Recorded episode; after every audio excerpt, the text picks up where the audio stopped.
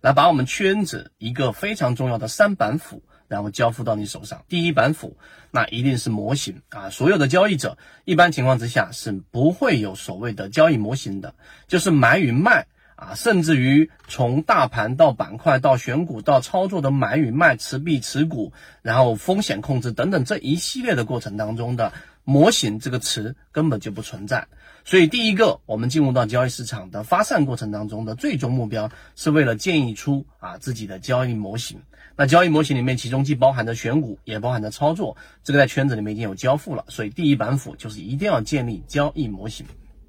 第二个，就是我们所说的仓位控制，仓位旁边也可以打上一个括弧，风险控制，就是你一定要有一个风控系统，就是你对于市场，你要知道现在到底是机会比较大。还是风险比较大，到底是我们的胜算比较大，还是我们进入市场当中的操作啊亏损的概率比较大？所以这里面就不得不涉及到我们说的仓位管理，也就是我们的风险控制管理。这两个呢其实是同一件事情，因为当你对于市场来说，你有一个很明显的这一个。呃，标准化的市场风险控制的一个标准，有了这个标准之后，你才有所谓的仓位控制。如果没有风险控制，你就跟我提仓位控制。例如说，哎，当你盈利了百分之十五，你就要把仓位减领到减少到到到多少多少。例如说，当你的标的出现某一个风险控制的这个卖点的时候，我就要把仓位减一半以上，这也是仓位控制，但它其实是建立在没有风险控制的基础之上的一种仓位控制。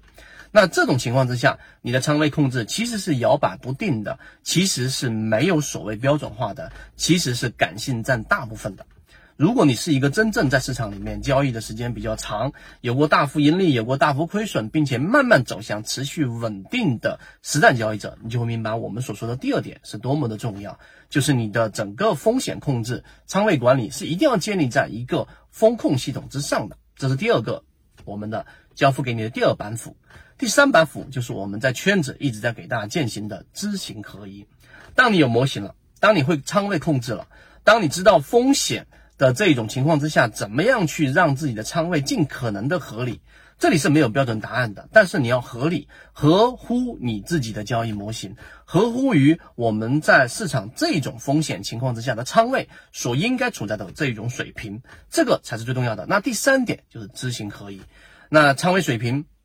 控制啊，说起来很简单，但实际上非常困难。最主要的原因是因为你要有上述的两板斧，并且呢，模型清晰、标准化、风险控制，每日都会要存在数据上的波动。但你要知道现在的风险水平，当你有了这样的一个认知，并且你在市场当中也打磨过，也摸爬滚打过一段时间，有过一定的实战经验了。那么最后要走向的就是我们说的知行合一，就是你的认知、你的交易模型、你的风险管控，然后呢和你的整个实践要结合在一起，最终才能成为我们圈子给大家说的知行合一的最终状态。所以，我们总结一下交付给大家的三板斧，以及我们圈子在后续进化过程当中的朝向这三个大的方向。第一个就是我们的交易模型，就是模块化的交易模式，无论是选股、买卖、持股。卖股。等等的这些交易模块，你都要具备，并且把它整合起来成模型。